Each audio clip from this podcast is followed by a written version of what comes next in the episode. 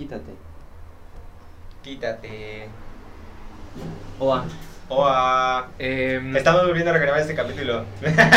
sí, para, para Porque somos nuestra- estúpidos. Nuestra línea temporal. Hoy es sábado, o sea, mañana sale este capítulo. O sea, si lo están viendo el domingo, ¿el domingo qué va a ser mañana? 27. Domingo 27. No, es- 26. 26, domingo 26. Va a ser domingo 26. O sea, lo grabamos un día antes. Porque sí. ¿Por qué? Porque el que grabamos no soy yo el audio. No se dio el audio. Porque. Nos falta, nos- estamos verdes todavía, estamos verdes. Sí, porque no tenías yo esta cámara, pero ya la recuperé. Muy bien. El punto aquí. ya eh, nos habíamos pasado un poquito de. Porque lo dijimos en el capítulo pasado que no va a salir. No, no va a salir. Este. De mi cuenta corre. de mi cuenta. Que. Ay, ¿qué iba a decir? Ah, que nos habías atrasado un poquito. Porque teníamos pues, exámenes, ya saben, fin de semestre. eh, estudiar artes no es fácil. Este. Toma mucho tiempo. to- eh, absorbe mucho tu vida y es muy celoso estudiar artes. O sea, creo que si te quieres dedicar a otra cosa aparte de ser artista, está muy cabrón. Y el señor Raúl es uno de esas personas. Soy una de esas personas. Claro que sí. ¿Cómo lo Pero bueno, sorteo? ya vamos a agarrar otra vez el ritmo. O sea, no había ni subido nada a redes sociales tampoco. Porque como que no quise... O sea, quise también dar Sí. ese break, ¿no? Y pues vamos a regresar con todo y vamos a adelantar otra vez capítulos que, que ya no tenemos reservas. Por eso estamos grabando un día antes este. Y, y mañana vamos a grabar otro. Y yo creo que la semana vamos a grabar varios más. Este, Sí. y pues nada. Y pues nada. Pues nada. Este capítulo va a ser una fantasía. Una, Sí. una muy buena fantasía. Mi mamá siempre me dice que este no se ve completo y le da toque. Este, A mí también. Deberíamos bajarlo, ¿verdad? Sí.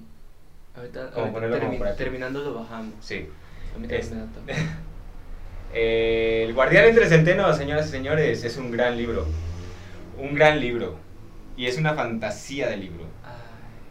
El libro- este libro me lo regaló Raúl en mi cumpleaños hace como seis meses. Ja. Bueno, como cuatro. Como cinco meses. Pero no la había leído porque no había tenido tiempo de leer. No me había puesto a leer como tal, como es. Y pues ya pude ponerme a leerlo y lo leí como en tres días o cuatro. Bue- Bueno, es que es muy ligerito. Es un libro muy ligero y no se siente. No, la verdad, no es, no es un libro pesado. Y por cómo está escrito, creo que es un libro dirigido a todo público, muy juvenil, pero dirigido a todo el público. Básicamente, bueno, El Guardián entre Centeno de J.D. Salinger es un libro de un muchacho de 16 años llamado Holden Caulfield, Caulfield Caulfield, sí. que pues narra un poco su trágica vida y pues cómo está chocado del mundo básicamente, ¿no? Un poco lo que nosotros hacemos todos los días. Es un adolescente. Sí, es un adolescente básicamente, o sea, un güey de 16 años que está chocado del mundo y, y ya le vale madres la vida. Sí. Pero al final de cuentas tiene reflexiones muy buenas. O sea, a mí me hizo mucho como obtener distintas perspectivas de varias cosas, ¿no? En cierta parte hablaba, por ejemplo, de contemplar. Él hablaba, es que él es de Nueva York. Y va, es en un, como en los años que 40, 30, no sé, por ahí. Y, y está en Nueva York. Y todavía se daba mucho que los, los hombres iban a escuelas para hombres y las mujeres iban a escuelas para mujeres. Interinatos. Ajá.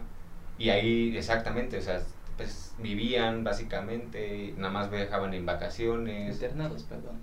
Interinatos es otra cosa. Es otra cosa, sí. Y pues él platica precisamente que está como a fin de cursos y reprueba casi todas sus materias, menos... eh, no, no era literatura, es lengua. Ah, sí. pero porque es la única materia que le gusta como tal, ¿no? Y va a hablar con su maestro de, de lengua. Que está Mm, enfermo. Que está enfermo y, y, pues se va a despedir de él, ¿no? Básicamente. Estoy diciendo mucho básicamente, lo voy a dejar. Mira. Es que es un libro que te atrapa desde el principio, creo. Porque empieza diciendo así como no les voy a contar exactamente, o sea, voy a contarles estos no sé por no sé por qué, pero se los voy a contar. Y también acaba un poco así de que Les contaría después lo que pasó, pero no tengo ganas. O sea, es básicamente una plática con un adolescente. Sí. Sí. Yo conocí El Guardián entre el Centeno, ¿por qué? Porque vi un podcast al respecto y yo dije que... Yo ya había escuchado el título. Entonces escuché un podcast de Club de Fans de. Es rec. Y ahí dije, perdona, lo voy a leer. Sí, o sea, Y básicamente... lo tienes en PDF. Y lo tengo en PDF, por eso traje esto.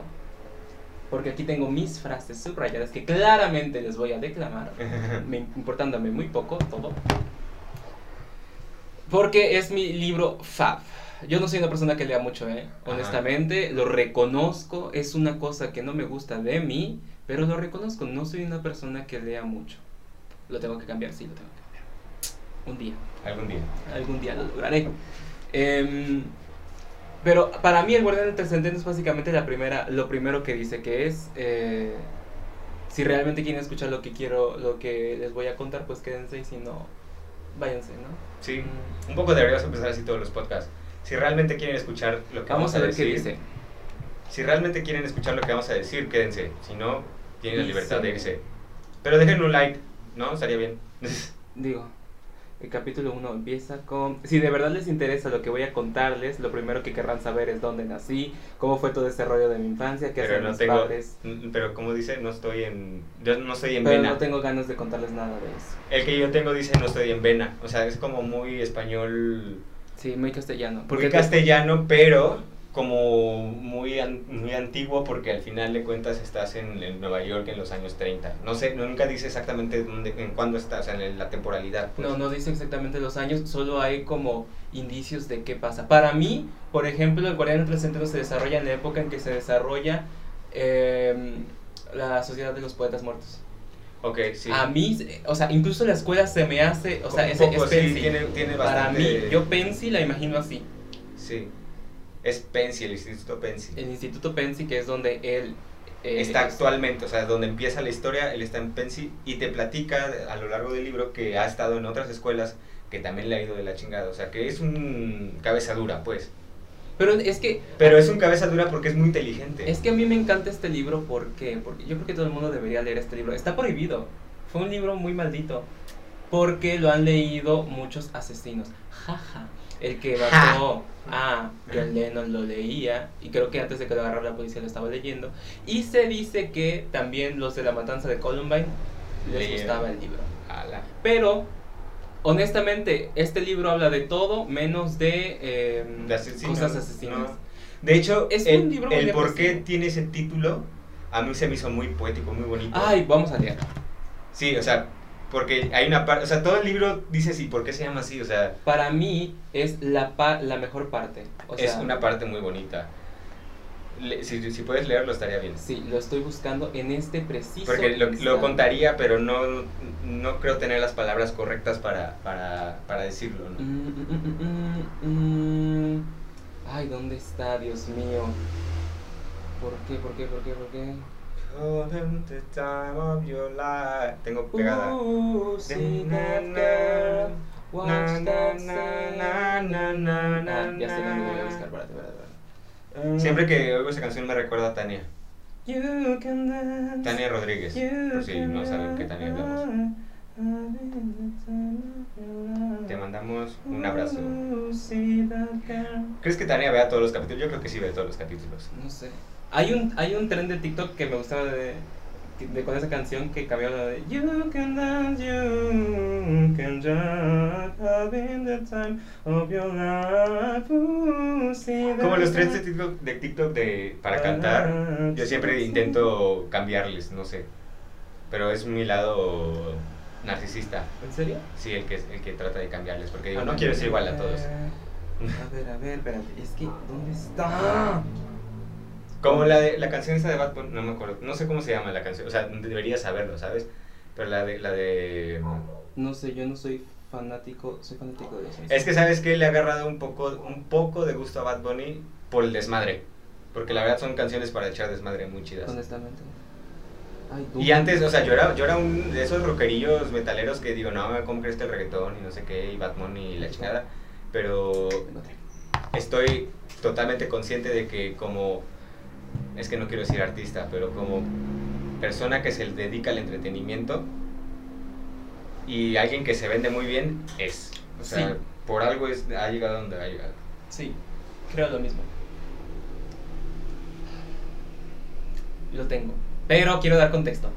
Ok, Yo leí El Guardián entre el Centeno, o sea, lo empecé a leer y después eh, se murió mi tío, ¿no?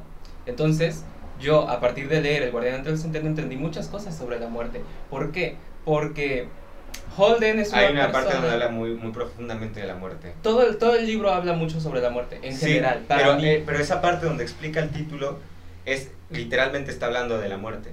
No ay, corte. no, no hagas corte, vamos a ver. No, vamos a hacer pausa. Fin de la pausa comercial. Regresamos a la programación habitual. Regresamos contigo, Joaquín.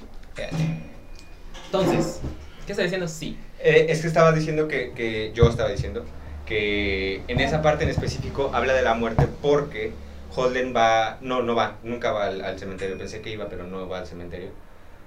Habla de que no le gusta cuando, las personas que van al cementerio o cuando va al cementerio porque, porque si llueve, Sí. todos corren a refugiarse a sus carros o a donde puedan y los muertos no y pues tiene un hermano que tenía bueno tenía un hermano que, que murió a causa de una enfermedad menor que él y entonces dice que ¿cómo se llamaba? Ali Ali. dice es que todos pueden refugiar menos Ali Ali se queda ahí mojado y yo sé que tal vez no es Ali que solo su cuerpo y su alma está en el cielo pero aún así siento feo no o sea aún así me, me puede Sí. y entonces habla de como tal específicamente, o sea, ya lo menciona así, o sea, ya no tienes más rodeos de todo, de la muerte, o sea, y dice, pues, bueno, léelo, este, No, no, es que para mí, sí, o sea, todo eso, o sea, el libro en sí habla todo el tiempo como del proceso para, de duelo. Para mí, exacto, es un proceso de duelo porque Holden no puede superar la muerte de su hermano. Entonces Holden se preocupa y se pregunta a sí mismo por qué su hermano se tuvo que morir si era tan bueno, porque Holden amaba a su hermano. Sí, Entonces, es como, o sea, Holden está profundamente deprimido, por eso no le va bien en la escuela, por eso no, o sea, realmente no quiere nada. Y todo el libro es como él viviendo de algún modo su etapa de duelo y diciendo por qué, por qué Ali se tuvo que morir.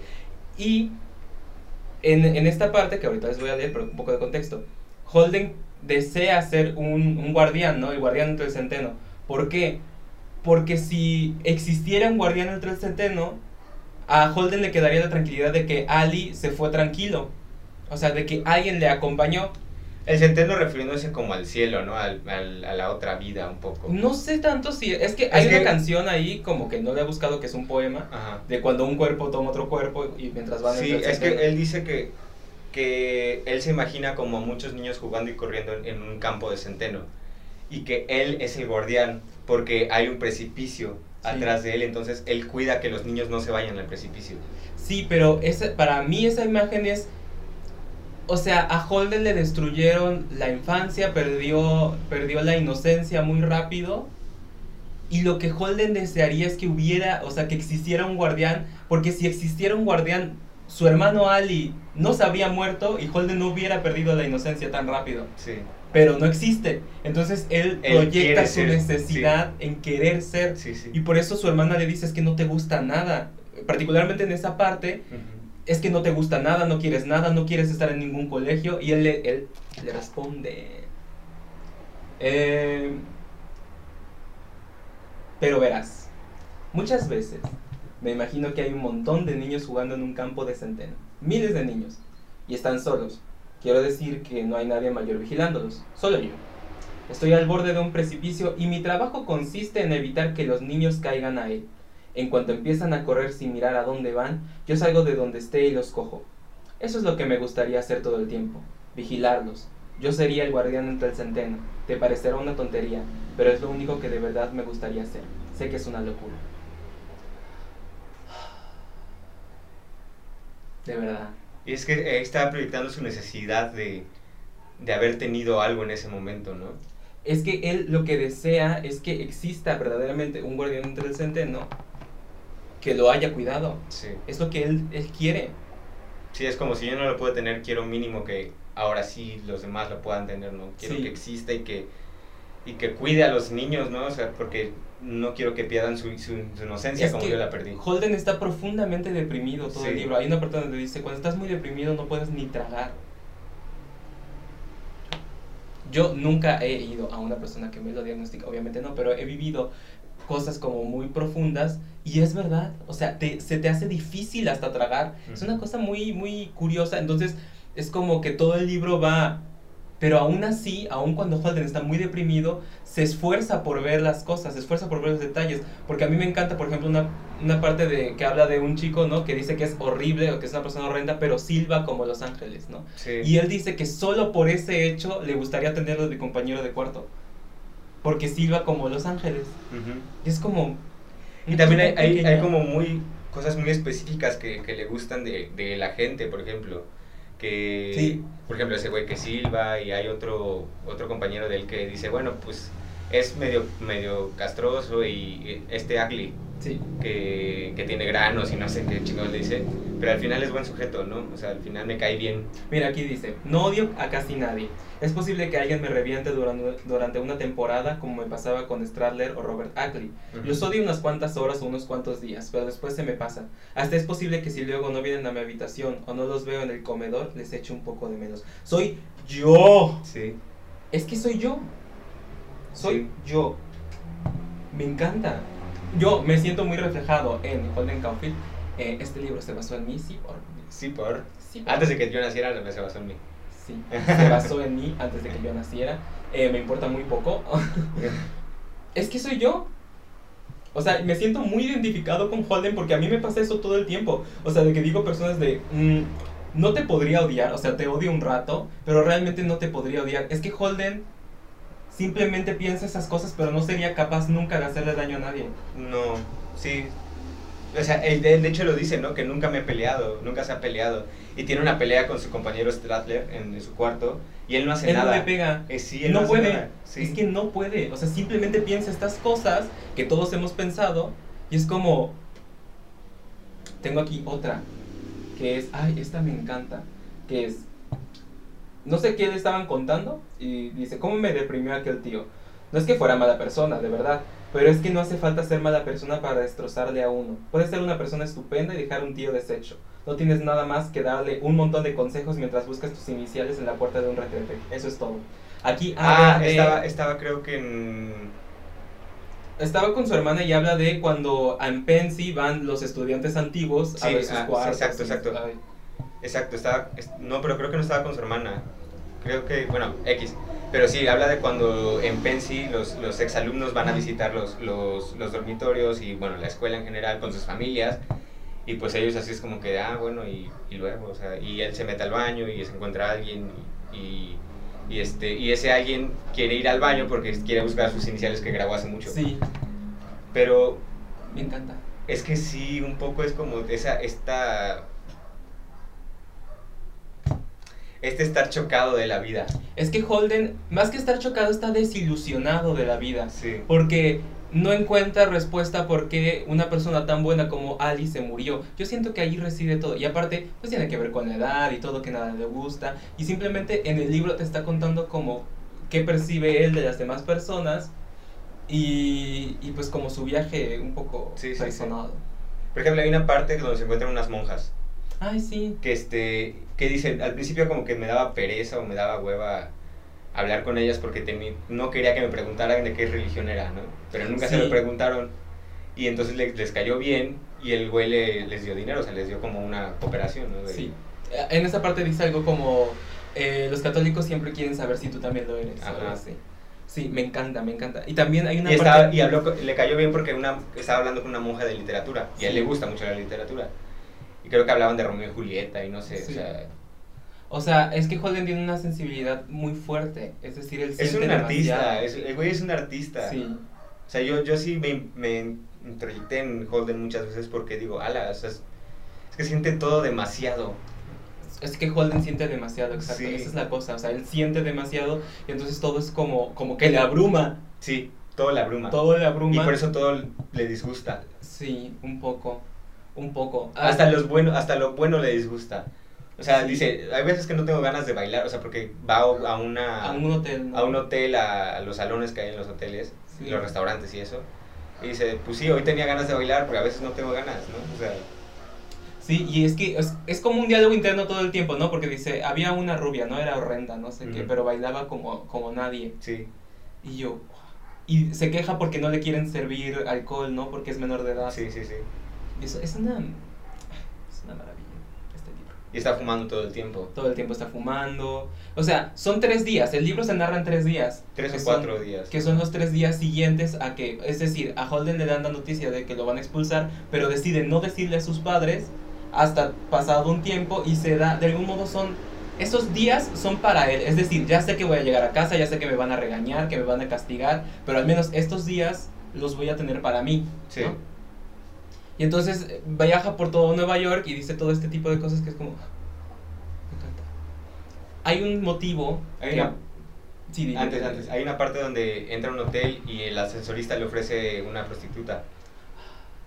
Y ya, o sea, el güey dice, ah, pues sí, ahorita como que tengo ganas, no sé qué, y, y al final pues llega la prostituta y no tenía ganas. Y nada más le dice, pues, oye, ¿no quieres solo Y platicar? se o pone... sea, Ay, me encanta. Güey, no quieres, o sea, le dice a la, a la prostituta, no quieres solo platicar, o sea, te pago igual, nada más no tengamos sexo, o sea, quiero platicar. Porque en ese momento te confiesa, o sea, es que todo el libro es como si te estuviera hablando, te estuviera platicando Sí. su vida. En ese momento te confiesa que es virgen. Sí, me encanta, me encanta esa parte porque es como, ¿perdón? Sí, o sea, te pago porque hayas venido. Hubo un pedo porque al final el asesorista le dijo 5 dólares por, Y creo que por una vez, o sea, algo así. 5 dólares por una vez y 15 por toda la noche. Dijo, no, nada más quiero una vez, ¿no? Y este y al final la puta le, bueno, la más, prostituta, di- la puta, no sé qué la puta.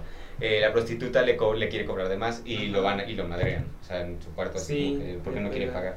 Ay, y hay una parte del hotel donde dice que mira por la ventana y hay Ah, un montón de pervertidos. sí. Y hay una parte que me da mucha risa cuando dice, o sea, en la mañana me asomé otra vez por la ventana, Y pero parece que los pervertidos por el día les da la decencia. Y cierran la, cor- la persiana, sí. ¡Chas!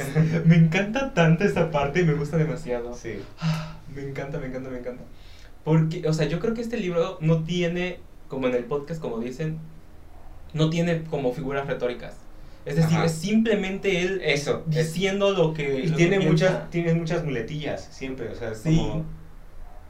Para muchos No puede sé. ser un libro aburrido porque, o sea, no es una literatura, pero a pesar de que él, has- él dice que no tiene vocabulario, la forma en que describe las cosas es tan exacta, Sí, es tan perfecta que yo digo, ¿qué? Hay, un, hay una descripción que dice de un lugar que todos hemos tenido, que es, ese lugar era como si siempre estuviera lloviendo afuera y ese fuera el único lugar seco del mundo. ok. Sí, sí, sí me acuerdo. Hola, me explican la exactitud del sentimiento. Es que no ocupa palabras eso. rebuscadas, no necesita palabras No. muy, muy, no sé. Y sea, tampoco necesita descripciones así increíbles de entonces amaneció. todo es muy rayos". simple, o sea, Todo es simple. como que se basa mucho en la contemplación. El Holden contempla mucho. Sí. O sea, se, se ocupa mucho tiempo de su vida solo contemplando, solo viendo. Y por eso es tan bueno escribiendo. O sea, no necesita. No, no necesita Nada, nada, nada. O sea, simplemente ve las cosas y las pone. Me encanta. Y hay una cosa que dicen en el podcast que Holden le tiene un como un amor irracional a cosas cosas que tú dirías tontas, ¿no? Su gorra de casa roja, unos Ay, sí, guantes, la gorra de Casablanca. los poemas de, bueno, los poemas de Ali tiene Porque, sentido, ¿no? sí, sí, al principio. el- voy a explicar eso de la gorra de casa porque para mí fue un elemento muy importante. Al principio te cuenta que llega a Pensy, le dicen que, que, pues, está expulsado y acaba de llegar de Nueva York de una competencia de esgrima. Él era el capitán y, te- y está- tenía encargado el equipo de esgrima y lo olvida en el metro. O sea, pierde el equipo en el metro. Entonces, pues cuando se da cuenta que lo pierde, sale del, del metro, se encuentra un puesto y compra una, una gorra de casa roja por un dólar. Y, y dice, me veía ridículo, pero me encantaba la gorra. y se la ponía al revés y, y este... Y luego decía, esto es una gorra, no es una gorra para cazar patos, es para cazar gente. Ajá. Entonces, yo entendería que una persona que lo lee entiende eso y pues hace lo que hace, ¿no? Pero ningún libro, como dicen en el podcast, ningún libro hace un asesino. O sea, tú solo buscas excusas para matar, ¿no? Sí. Pero en un libro, ni un juego, ni nada te hace un asesino. Sí, es como esos videojuegos violentos que dicen, ah, es que van a volver violentos a los niños. No, No, el niño es violento porque es violento, nada más Sí. es contra una excusa. sí, exacto. Me encanta. Es una gorra para cazar gente. ¿vale? Luego esa gorra se la regala a su hermana. Sí, sí, O sea, es como, siempre la traía en el bolsillo del abrigo y cuando se sentía como muy deprimido la sacaba y se la ponía. Sí. Y entonces cuando hay una parte en la que va a su casa de noche a escondidas porque quiere ver a su hermana, quiere platicar con ella y hacer el indio. En, en en mi versión Sí, esta también. dice hacer el indio como hacer el ridículo, El como, ajá, exacto, solamente Sí. hacer el tonto, ¿no? Y, y, y en esa parte le regala la gorra a su hermana. Mm, Su hermana como que medio se enoja, Sí. Y, pero pues, él dice Holden que está casi seguro, está, no, no casi seguro, está seguro que ella durmió con la gorra. Porque también su- a su hermana le tiene mucho afecto y su hermana lo quiere muchísimo. Sí. Eh, Es que ella ama a sus hermanos, o sea, Sí, los sí, quiere Y también a Debe, Es- nunca supe cómo se llamaba Debe, No, no pero sabemos. Debe Caulfield es, Es- su hermano mayor que ahora se dedica a escribir Sí, y escribe, escribe cuentos, pero ahorita, ahorita está en Hollywood escribiendo guiones. sí. Y eso es como que está desperdiciando su talento porque escribe guiones para Hollywood. Y le guarda un respeto ingente a Sí, Bebe, o sea, de verdad, y a Ali también. Sí. Pero lo que yo quería decir es que en el podcast dicen una cosa que yo no había pensado y creo que es muy real.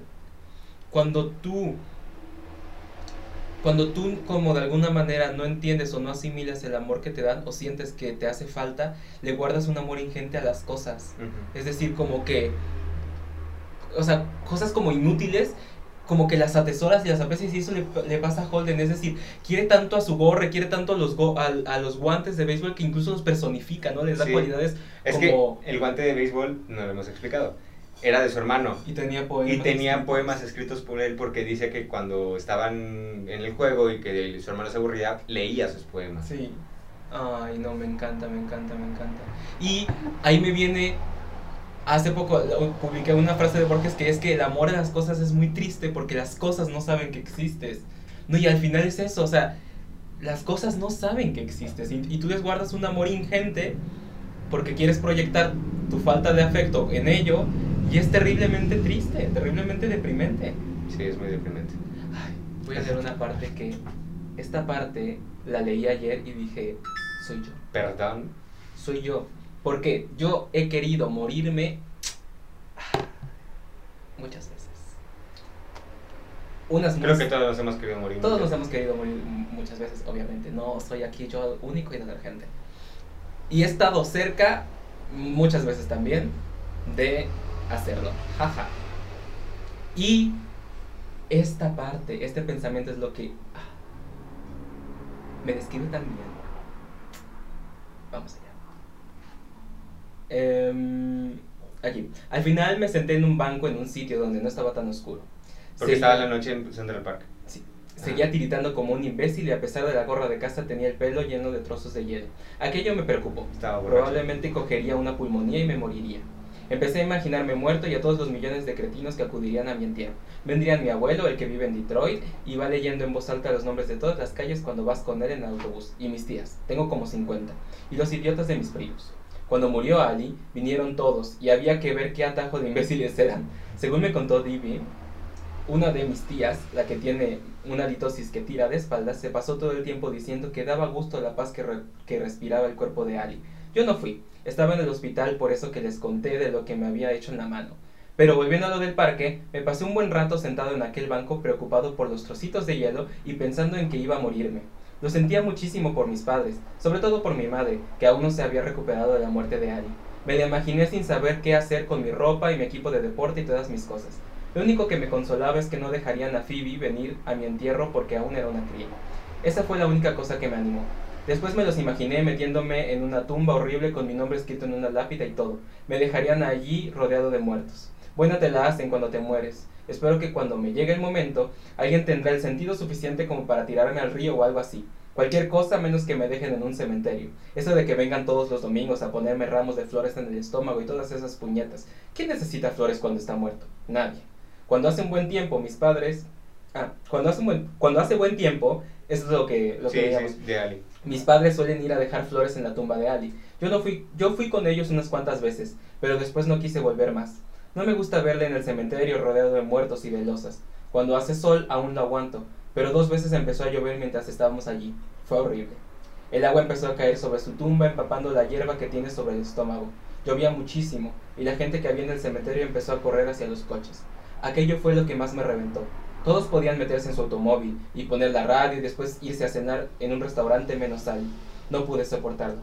Ya sé que ya sé que lo que está en el cementerio es solo su cuerpo y que su espíritu está en el cielo y todo eso, pero no pude aguantarlo. Daría cualquier cosa porque estuviera allí. Claro, ustedes no le conocían. Si lo hubieran conocido entenderían lo que quiero decir. Cuando hace sol puede pasar, pero el sol no sale más que cuando le da la gana. Dios. Dios. Me encanta tanto. Es- ahí está a punto de hablar de, del Guardián Centeno. Me encanta tanto. Sí, es, es el. O sea, está el nada de hablar. Sí, sí, Me encanta tanto. Pero es, es una gran parte esa, esa. O sea, es... Yo tuve que leer como tres veces esa parte porque... Sí lo entendí, sí lo entendí a la primera, pero... Pero es muy profunda, o sea, Es, es, que es muy profundo. Sí. O sea, ¿por qué? Porque yo en algún momento, o sea, digo, era muy niño también cuando lo intenté, o sea, bueno, sí pensaba, digo, es que todo el mundo se va a poner muy triste, o sea, voy a hacer un desastre. Y era como, no. Como, como su maestro, ¿cómo se llama el maestro el, el que fue a, el que No fue a la casa? Bueno, tenía un maestro en otro colegio que era el que mejor le caía, también era el, el de lengua, pero era joven, o sea, dice que no le llevaba muchos años a DB, entonces pues como que sentía cierto apego a él. Sí. Y le gustaba porque hubo un día en el que un, un chico se suicidó, se aventó por la ventana. Ah, sí, él lo copió. Y este, y pues todo ensangrentado ahí, el cuerpo deshecho. Y él fue el único que se acercó a cubrirlo. Le tomó el pulso y se, y se quitó la- el, el saco y lo cubrió. Y fue el único que se preocupó por el niño, ¿no? Por, Sí. el, por, el, por el vato. Y, y se lo llevó. Y no le importó que el saco se manchara de sangre y todo eso. Entonces dice, no mames, fue el único güey que, que hizo algo, ¿no? Sí. Es que, te digo, o sea, todo el tiempo va como pensando sobre la muerte, todo el tiempo va como, y pensando en que él se quiere morir, Sí. ¿no? Realmente, y cuando estás en eso, te vienen estos pensamientos de, que va a venir todo el mundo a mi funeral, y, y o sea, es como curioso y gracioso, pero si dices, qué pena, ¿no?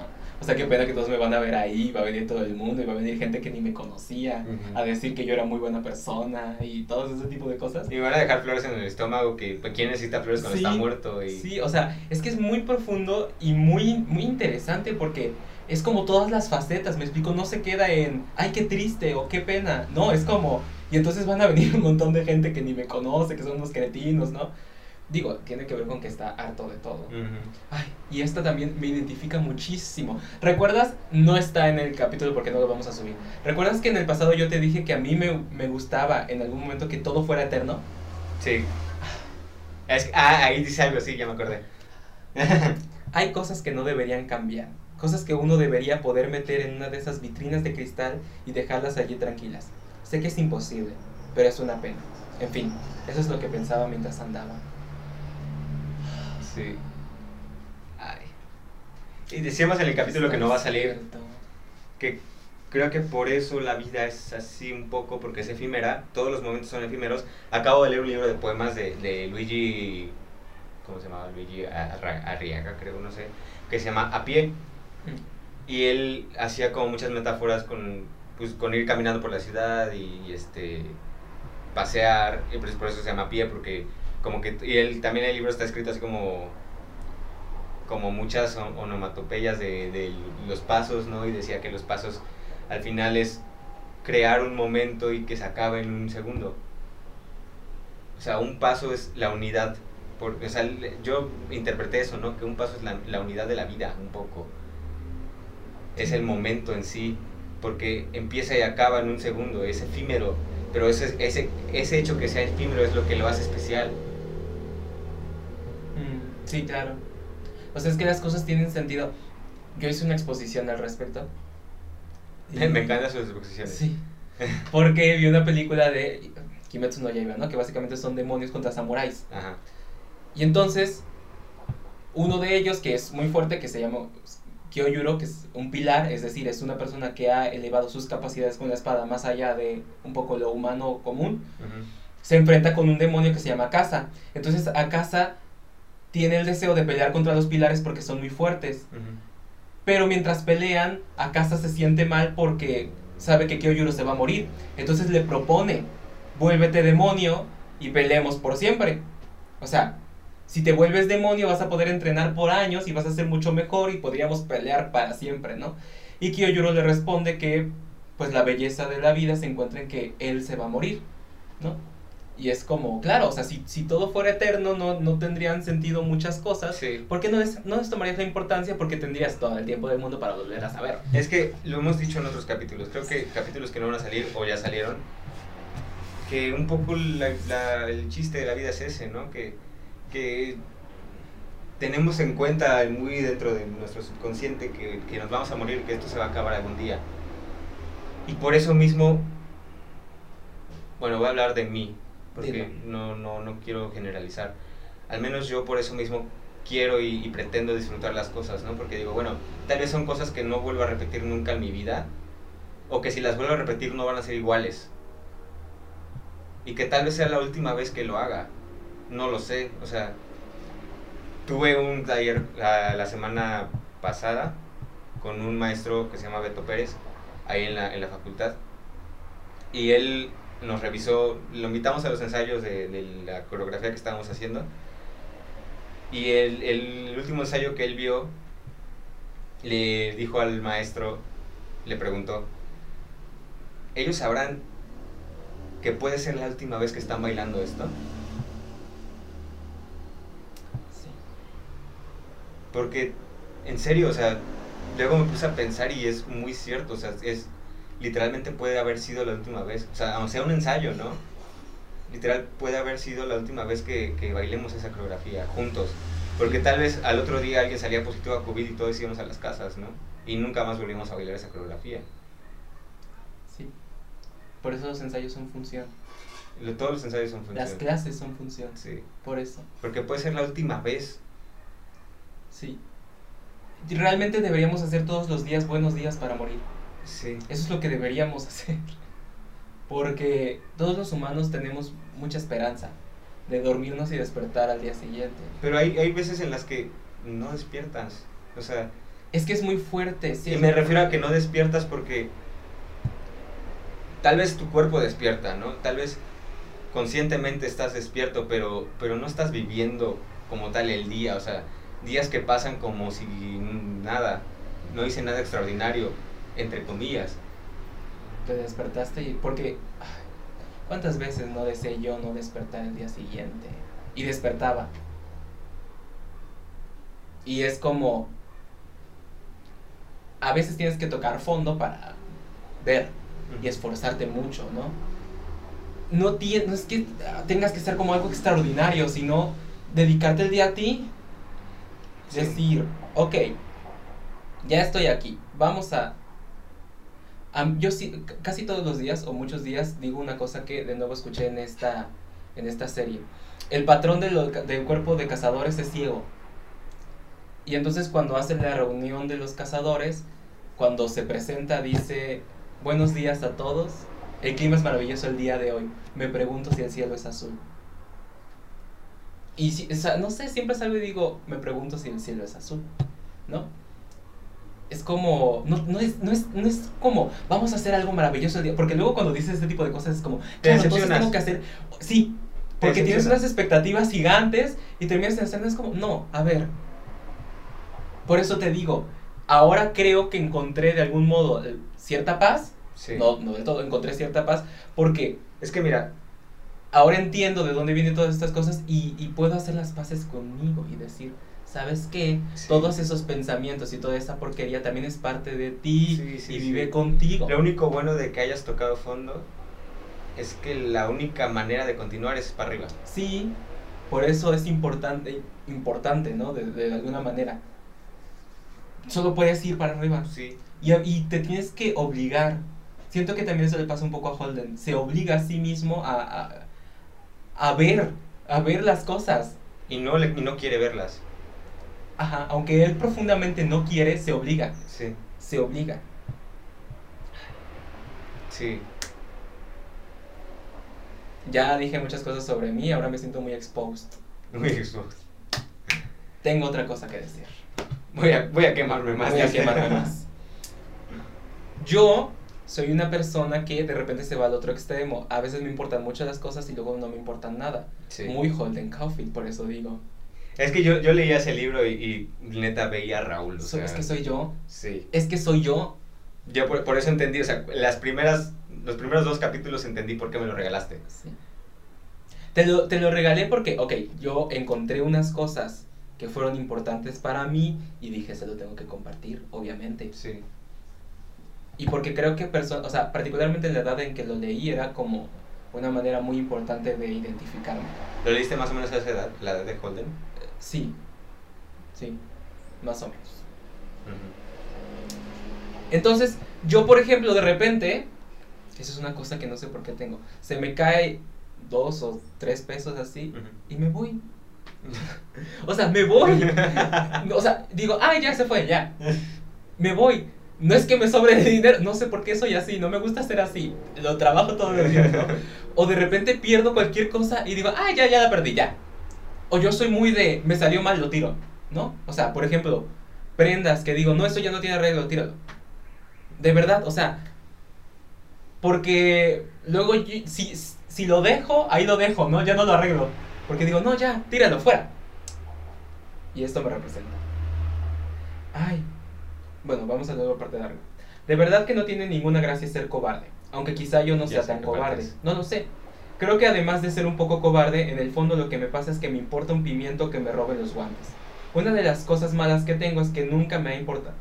Es que estaba hablando de, de una vez que, que le prestó, creo que le prestó los, unos guantes, guantes de vestir a, a un chico y no se los devolvió.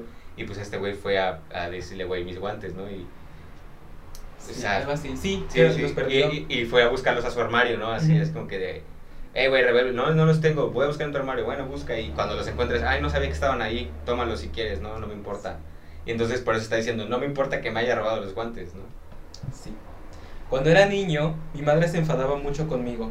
Hay tíos que se pasan días enteros buscando lo que pierden. A mí nada me importa lo bastante como para, pasar- como para pasarme una hora buscándolo. Yo, Yo. te lo juro. A mí, ¿sabes qué me pasa un poco?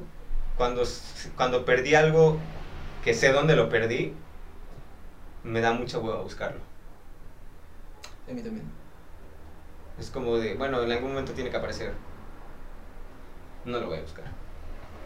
Y un poco se lo atribuyo a mi, a mi, a mi pereza y otro poco por no por echarle la culpa a algo o a alguien. Digo, bueno, el destino no quiere que lo tenga ahorita Yo. por alguna razón. Cuando el destino quiera, me lo va a traer otra vez, ¿no? Y me ha pasado que nunca regresa o si regresan. Pues yo no sé, o sea, yo pierdo algo y también me da mucha flojera buscarlo y digo, no, ya, se perdió, ni modo. O yo y, un muy- poco, y un poco es porque soy muy desapegado a las cosas, ¿sabes? Es que es eso, o sea, yo como he trabajado ahora el desapego, ahora estoy en el otro extremo y digo, y yo, no, me dan los venazos, ¿no? De Sí. repente, o, o sea, todavía digo como cosas que guardar, pero sí, o sea, me he equivocado tanto que realmente volver a hacer, o sea, yo me equivoco, ¿no? En, cuando estoy cosiendo y ya no me da la frustración esa que me daba, o sea, digo, pues ya lo voy a tirar y lo vuelvo a hacer. No, o sea, ya no siento ese, ay, no, es que me equivoqué. Pues chica, me equivoqué otra vez. Tu chica, ¿qué pasa? Es, es un poco, no sé si está mal, pero yo ahora entiendo que digo, pues me voy a equivocar un montón de veces y me voy a equivocar más. Pues sí. Yo soy muy de, pues otra vez. O sea, si puedo, si tengo los recursos, pues otra vez, ¿no? Y he hecho cosas sabiendo que me iba a equivocar. De verdad, he cortado cosas sabiendo que me iba a salir mal y simplemente las corté porque tenía que probar algo, ¿no? Quería ver algo. Y por, o sea, las he hecho. Sí. Viene un poco de eso. Me pasa también un poco, ¿no? Sí. Pues yo no coso, ¿verdad? Pero haces cosas sabiendo que te vas a equivocar, sabiendo que no van a funcionar. Siempre. Pero querías probar en serio, o sea, querías demostrarte que, no iba a funcionar. Totalmente. Sí. Todo el tiempo. O sea, de verdad lo hago todo el tiempo sabiendo, no me va a salir. Bueno, lo voy a cortar. sí, de verdad. A ver, llegó el momento. Llegó el momento. Hay un- eh, ay, sí. sí. Hay un motivo que se repite todo el tiempo en el Guardián entre el Centeno, que es ¿a dónde van los patos del Central Sí. Park? cuando, Cuando se, se congela. sí. Le pregunta a los taxistas, Se le pregunta- a cada persona como que se topa, ¿no? Me encanta tanto. De verdad, me encanta tanto. Porque hay un montón de gente de, no, claro, es que es una metáfora sobre la sociedad, no sé. No, yo creo que no. O No, sea, yo creo que literalmente si lo O preguntaba. sea, es que soy yo. Es que soy yo. Porque, ¿a dónde van? O sea, él dice, ¿a dónde van los patos del Central Park?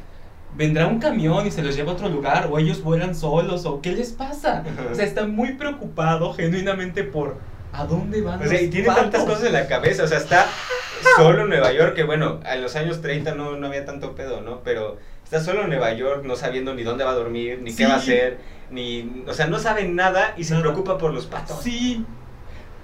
Ah. No, me encanta. Me encanta. Sí. Y nunca se lo responden. Y nadie se lo responde y todo el mundo lo tira loco. Todo el mundo Sí, lo o sea, tira loco. taxi- hay taxistas que se, se le quedan viendo como que... Sí, todo el mundo lo tira loco. Es como. Pero es que es muy genuina esa pregunta. Sí, es una pregunta muy válida, o sea, ¿A dónde van? ¿A dónde van los patos? Y nadie le puede contestar.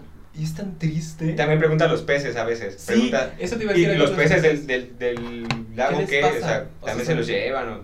Y el- eh, creo que hay un taxista que le dice, no, pues el lago se congela, pero los peces están por debajo, o sea. Sí, no y bueno, ¿y qué comen? Pues comen algas, no sé, o sea.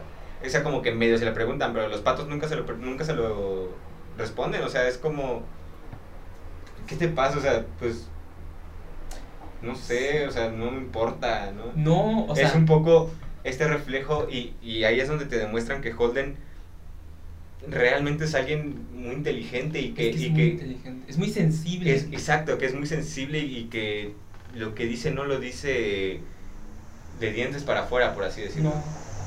Es un mentiroso. Sí, es un mentiroso y él mentir. dice, y él lo dice, admito que me encanta mentir y que cuando empiezo no puedo parar. Sí, le encanta mentir. O sea, muchas veces miente sobre su nombre, miente Sí. sobre su edad, este, muchas veces es sarcástico y miente a la vez, o sea, Pero de nuevo, o sea, por- no le puede hacer daño a nadie porque cuando se encuentra la mamá de su amigo en el tren, no le puede decir, tu hijo me hace bullying y me hace tantas... No, Y es así, y así, así, sí, maravilloso", a huevo. y no sé qué, tanta cosa. Y termina diciendo, eh, estoy en este tren porque tengo un tumor cerebral. sí.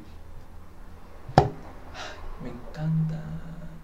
Ay, otra cosa. Bueno, quería hablar de eso contigo porque creo que es un motivo que se repite mucho y a mí me encanta. O sea, me Sí. encanta cuando preguntan. Me encantan los motivos, A mí también. me encantan los motivos, o sea, yo estoy seguro, o casi seguro, de que en mis coreografías siempre va a haber motivos. Sí. O sea, Sí. siempre va a haber así como que algo que se repita siempre y que tenga algún sentido dentro de todo. A mí también me encantan, me encantan porque, no sé, me gusta este tipo de Como en Esperas, hay un motivo muy, muy bonito. Este, Sí, sí. ese siempre se repite y siempre está como... Es la unidad de la coreografía. Sí. Es como el punto. El punto me refiero que el punto es la unidad gráfica, ¿no? Sí. Es el punto de la coreografía. Sí, o sea, un motivo también tiene que ver con que un motivo es una imagen o una cosa recurrente, pero que tiene inicio y final, ¿no? Sí, Este. Y que, por ejemplo, esto en música, el- la, la composición leitmotívica la empezó un señor que se llama Wagner, sí, que es crear un tema para un personaje y cada que aparece ese personaje hay un tema, como Darth Vader. Sí. Darth Vader tiene su leitmotiv, ¿no? Y que sabes que cuando suena esa música es Darth Vader. Y no tiene que sonar precisamente la misma música, es como la melodía o, o Sí. algún- algunos elementos que dices, es ese güey. Puede ser la O el tema de la fuerza de. Star Wars, el, el tema de la fuerza, me parece piquísimo, el- me encanta ese tema. Sí. Porque lo tocan con distintos instrumentos, en distintas partes, con distintas, o sea, siempre hay algo que cambian, pero lo identificas y Es sabes que en ese momento algo está pasando. Sí. Y te, y te remite a tal personaje, ¿no? Sí. Es, es, eh, en, en coreografía también existe, ¿no? Ese movimiento es un motivo porque se, porque se repite, porque te quiere mostrar, o sea, te quiere regresar, ¿no? A ese punto, a ese personaje. Como en el stand-up, ¿no? Que cuando hacen un chiste, pasa tiempo y regresan ese chiste, Sí. es un poco eso. Qué bonita esa estructura, ¿eh? Me encanta. Sí, me encanta. Otra cosa que tiene Holden con la que yo me identifico mucho, porque soy yo, es que le Porque soy encanta, yo. porque soy yo. Holden identifica la belleza en todas las personas, no importa si sean hombres o mujeres. Él ve la belleza de los demás Y me pasa mucho a mí también. y, y es como que se maravilla de la Sí. belleza de los demás. La verdad es que era guapo, eso tengo que reconocerlo. Pero era un guapo de esos que cuando tus padres los ven en el catálogo del colegio enseguida preguntan, ¿quién es ese chico? Vamos, que era el tipo de guapo de calendario. En Pensi había un montón de tíos que a mí me parecían mucho más guapos que él, pero que luego, cuando los veías en fotografías, siempre parecía que tenían orejas de soplillo o una nariz enorme. Eso me ha pasado un montón de veces. Sí, y me pasa mucho a mí también, o sea, no sé si les pasa a ustedes, pero sean del sexo que sean o del género que sean, que ves a alguien y dices, no mames, es muy guapo, es muy guapa, o que no mames la belleza de ese güey o, de esa persona. Yo siempre digo, ¿qué ácido fólico tomó tu mamá para parirte así? Sí, no puedo creerlo, o sea. Pregunta seria. Sí. O me pasa mucho con los cuerpos, yo soy bailarín y veo mucho los cuerpos, y no de una manera morbosa. De repente, por ejemplo, me gusta, no sé por qué me gusta ver mucho las pantorrillas de la gente. Sí, soy igual. Y, y cuando hay pantorrillas, o sea, no es como que haya un tipo de pantorrillas que me guste, pero hay unas pantorrillas que dices, no mames esas piernas, güey, o sea, se ven cabrones. Y no de una manera amorosa, se los juro que no. No, o sea, a mí me pasa, es, es un poco el ejercicio que yo hago también, es muy, muy personal, casi nunca se lo digo a las personas, casi nunca. Pero sí, de ver personas que digo, porque la belleza no la quieres poseer. Eso es una cuestión de estética. Como la flor. ¿Se, acuerdan del, ejercicio del flor, de la flor? El que les encargué hace mucho tiempo. Les, se los encargué en el primer capítulo y luego se los volví a encargar en otro. No me acuerdo en cuál. Creo que en el de contemplar. Creo que sí. Bueno. Que, que vieran una flor y trataran, trataran de describirla. Un poco la belleza es eso, no la quieres poseer. O sea, porque si tú arrancas la flor, la flor se muere. Sí. O sea, no quieres tener la flor, quieres ver cómo está, la, o sea, quieres verla ahí, en donde, donde la estás viendo, en el, en el pastito donde salió o en la planta donde está, y no, no, no necesitas tenerla, o sea, quieres simplemente verla. Exacto, o sea, la, la belleza es eso, no la quieres poseer, simplemente eres feliz con que exista sí. y con que seas capaz de observarla. Yo hace poco eh, bueno, no hace poco. Eh, antes de que continúes, eso te pasa con las personas. A mí me pasa mucho con las personas. Personas que quiero muchísimo y, que digo, güey, es que no, no, quiero, por ejemplo, no quiero que seas mi novia. Exacto. Solamente quiero saber que puedo verte y, que, y, y, estoy feliz con que existas, güey. O sea, eso me pasa así. Un montón de veces que digo, es que no te quiero conmigo, pero soy, o sea, soy feliz simplemente con saber que, ok, te puedo ver y que, y que, es que es eso. Sí. Totalmente. Total, totalmente. Es una, es, es extraño y quizás no. es que no sé, me entró algo así. Es, es eso. Muy cabrón. Totalmente. No te quiero conmigo, simplemente estoy feliz sabiendo que existes. Sí. Es una cosa maravillosa. Yo soy muy feliz de poder sentir eso, de poder entender eso. Muy, muy feliz. Yo no sabía que lo entendía hasta hace no mucho. O sea, no sabía que lo entendía. O sea, para mí era simplemente como un sentimiento ahí vagabundo, por así decirlo, y que cuando empecé a nombrar muchas cosas en mí mismo, una de esas, una de los, de los shocks que tuve fue eso, que, que entendí que, que, no necesitaba tener a personas a mi lado, ¿no? Y poseer personas, ¿no? Simplemente con que existieran yo era feliz. Sí, eso es tan maravilloso, o sea, de verdad, es uno de los sentimientos más bonitos y que me encanta observar y, ver.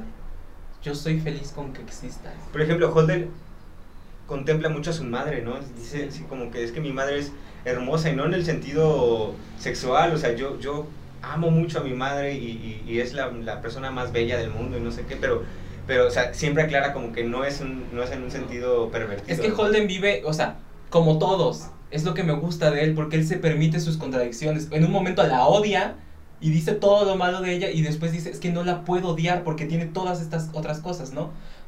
El maestro Seransky dice una cosa que es verdad, que es que todos estamos enamorados de nuestros compañeros de trabajo. Sí. Y no es un, un enamoramiento sexual, no tiene nada que ver. Es un enamoramiento de otra índole.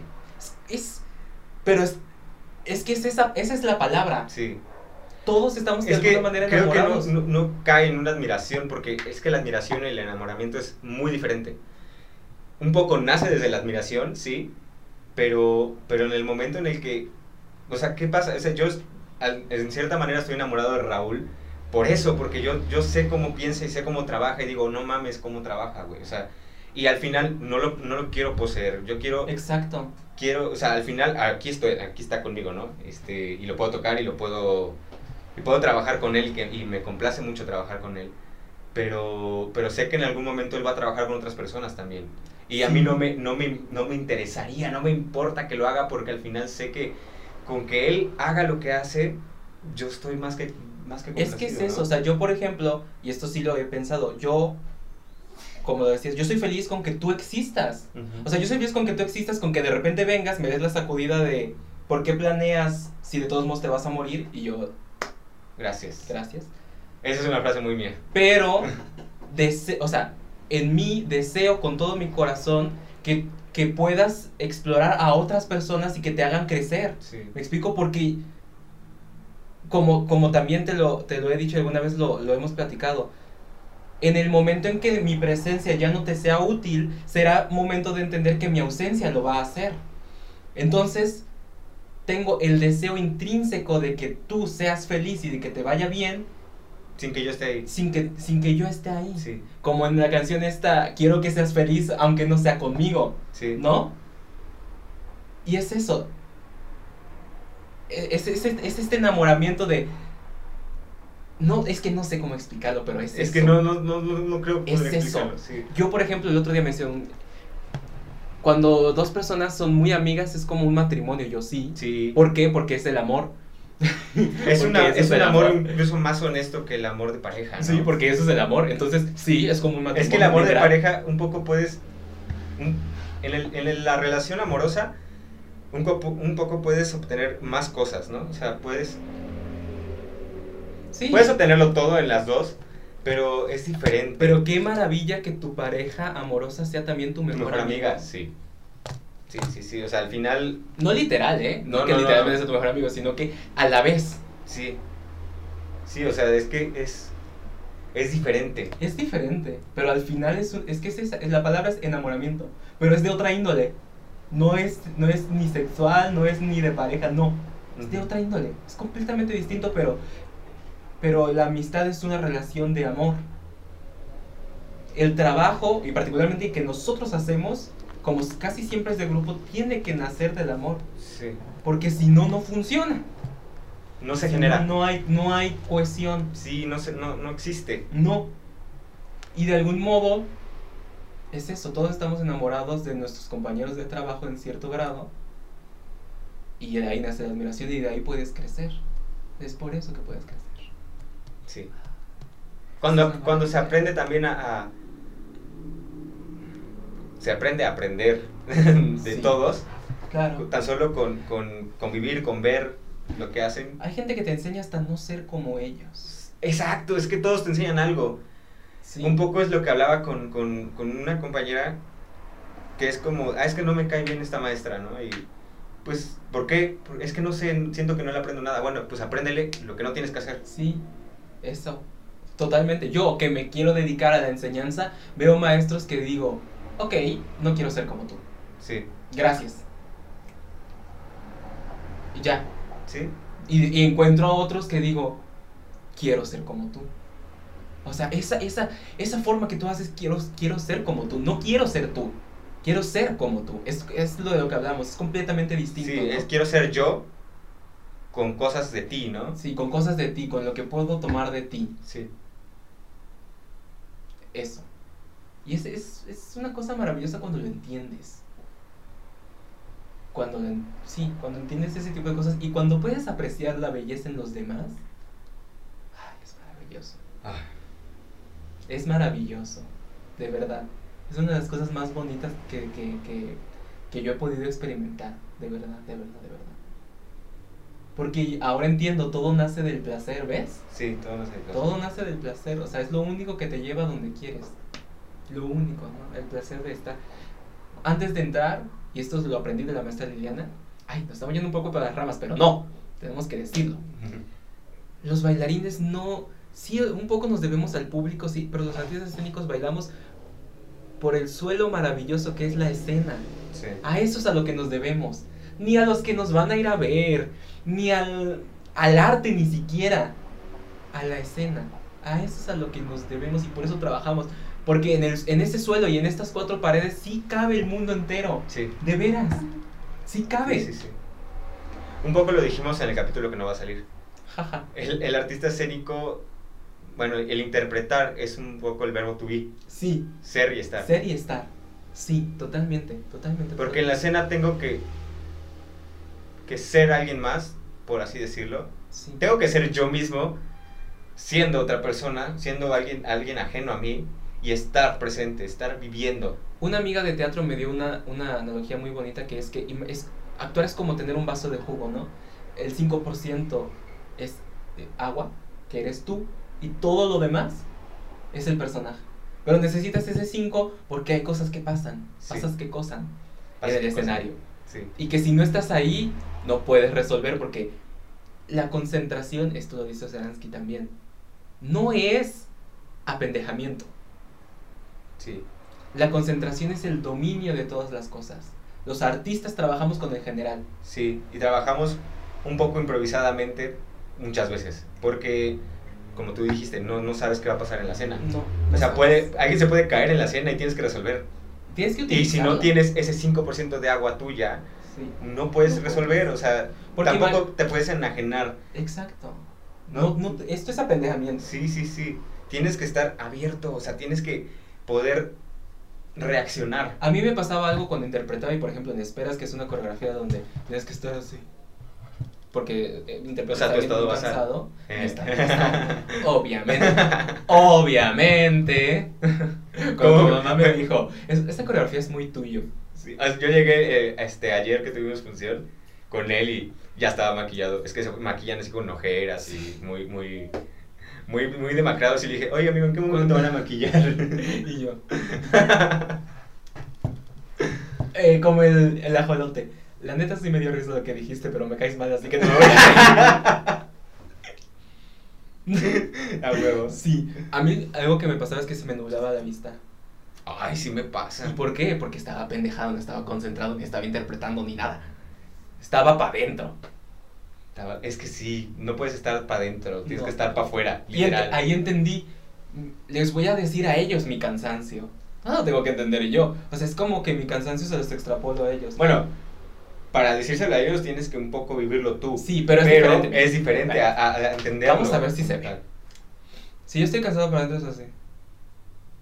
Allá se me nubló la vista. Ahora voy a cansarme para afuera.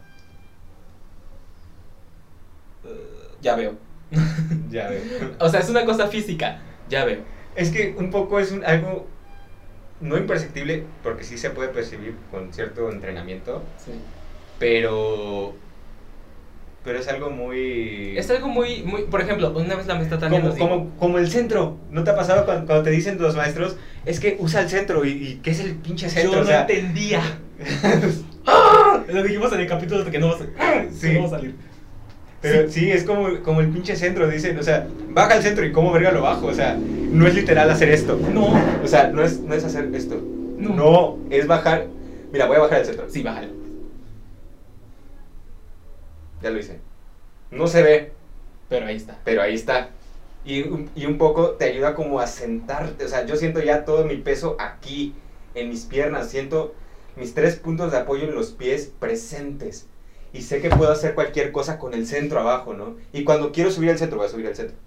A ver, está abajo. Lo subo. Empiezo un poco a como flotar. O sea, ahí, ahí siento menos apoyo en mis piernas. Siento como, literalmente como si estuviera casi flotando. Totalmente. Y es algo imperceptible, güey. Y que nos dicen, güey, sube el centro. ¿Y cómo verga sube el centro? Pero o sea, es que es imperceptible y a la vez, o sea, por ejemplo. pero se Yo nota. no entendía. o sea, lo, lo increíble es que en escena se nota. se nota. Por ejemplo, ahí estoy normal. Ahora voy a conectar. Ya. O sea, conectar es una cuestión, me siento incluso más alto. es una Sí. cuestión sensorial. Pero por ejemplo, había un personaje que hacía Yoxan en una fantasía que tenía que ser un dios. Ajá. Entonces, ¿cuál es la energía de Dios? Sí, y eh, hacía como así, ¿no? Hacía como, como con un relevé y así, y se caía. ¿Pero por qué? Porque no tenía la imagen. Porque para ser un, o sea, un Dios que haciendo así puede destruir eso. Entonces, ¿cuál es esa energía? Es una energía muy, muy elevada. ¿no? En vez de existir hacia allá, existe hacia arriba, Sí. ¿no? Entonces, ¿cuál es Dios?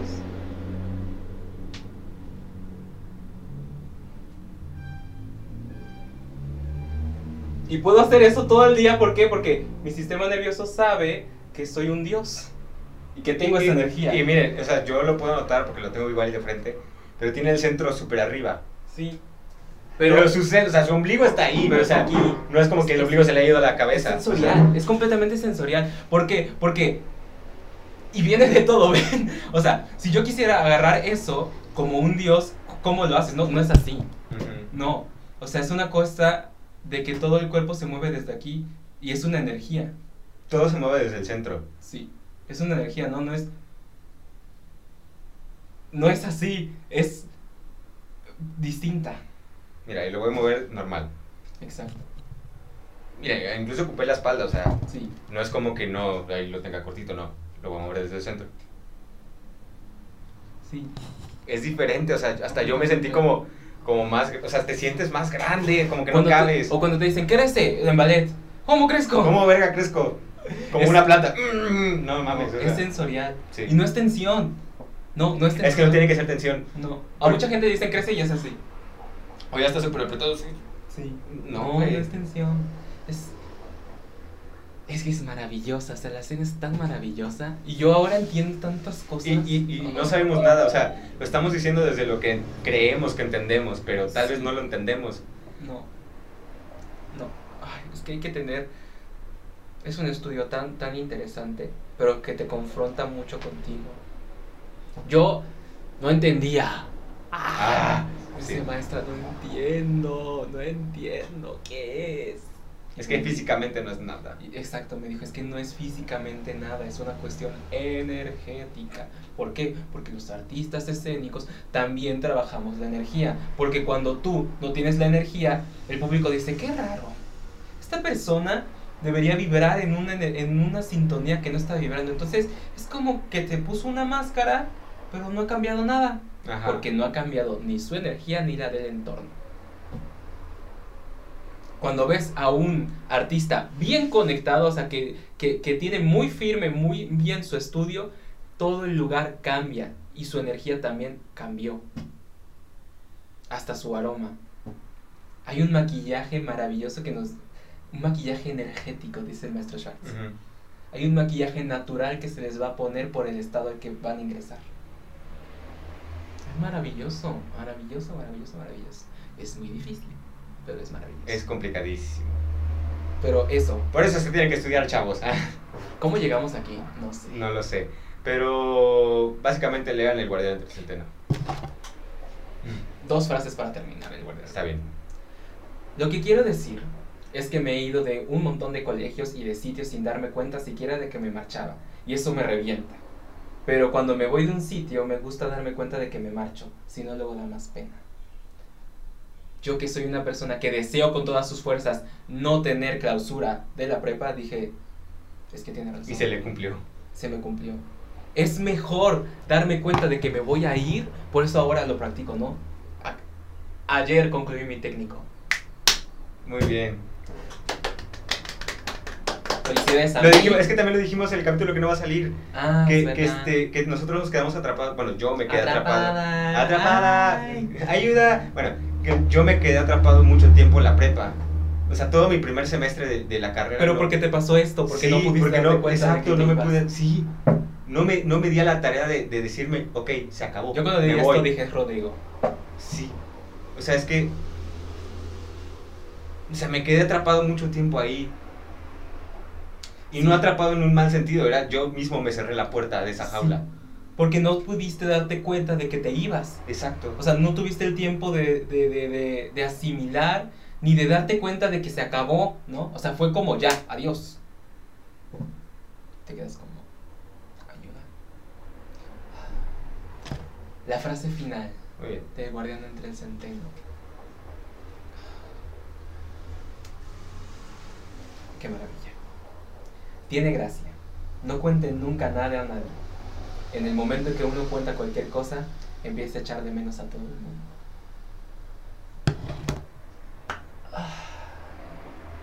demonios. tiene tanta razón.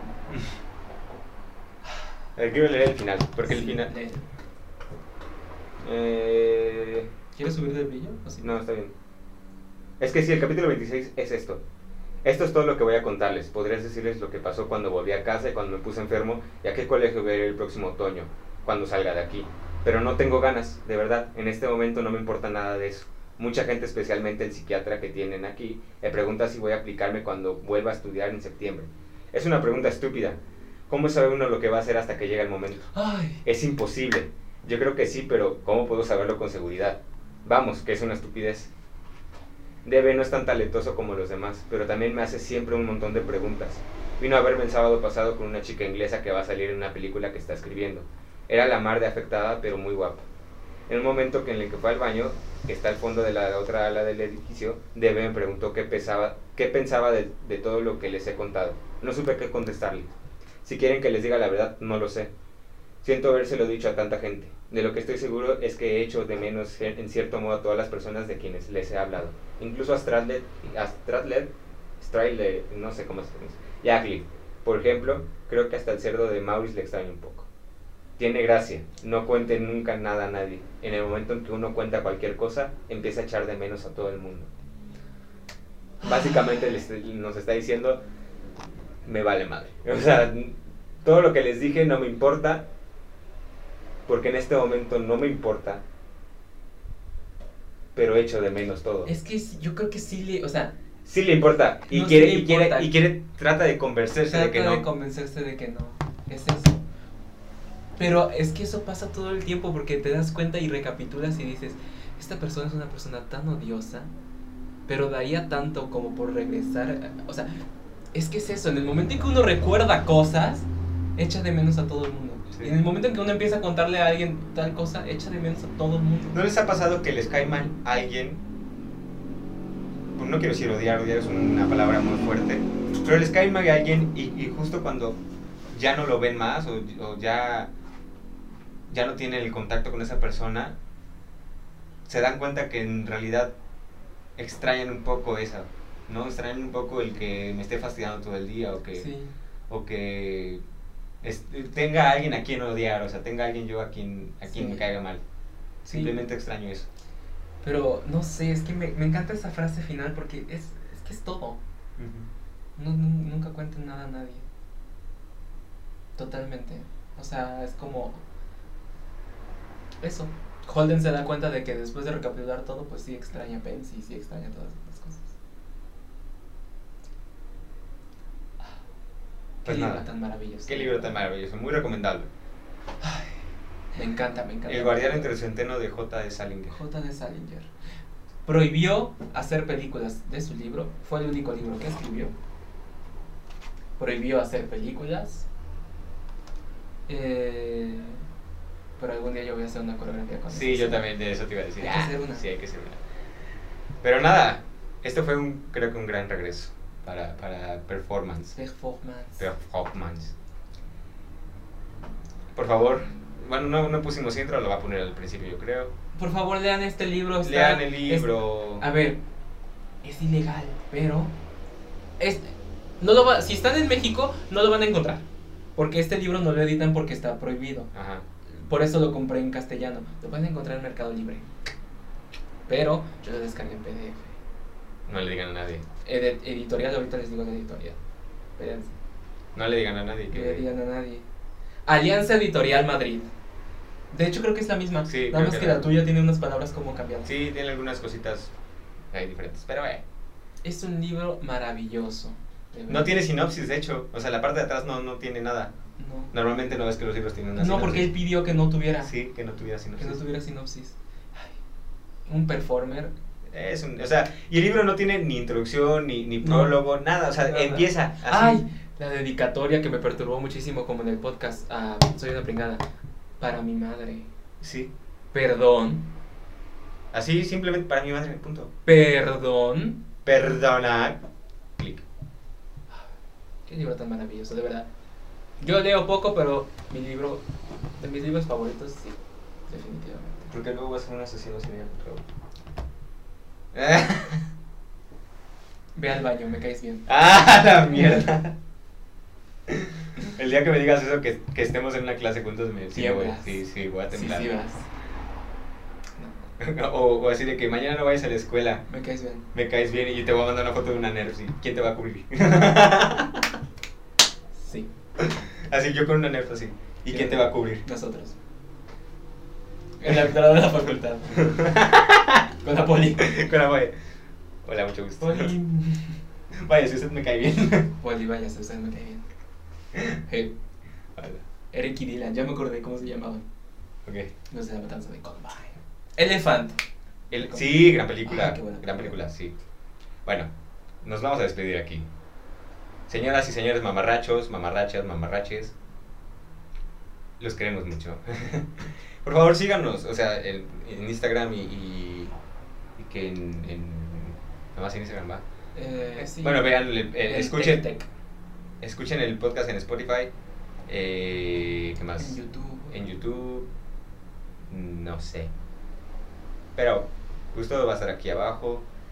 Eh, les voy a dejar también los datos del libro bien aquí abajo para que lo, lo puedan Sí. buscar. No les voy a dejar el PDF porque creo que es ilegal hacer eso. Es ilegal. Pero- Pero lo pueden comprar en Mercado Libre. Compren en Mercado Libre Y en Amazon. Y en Amazon o en PDF, pero no digan que yo les dije. Este. Y pues nada, los quiero mucho. Adiós, bye.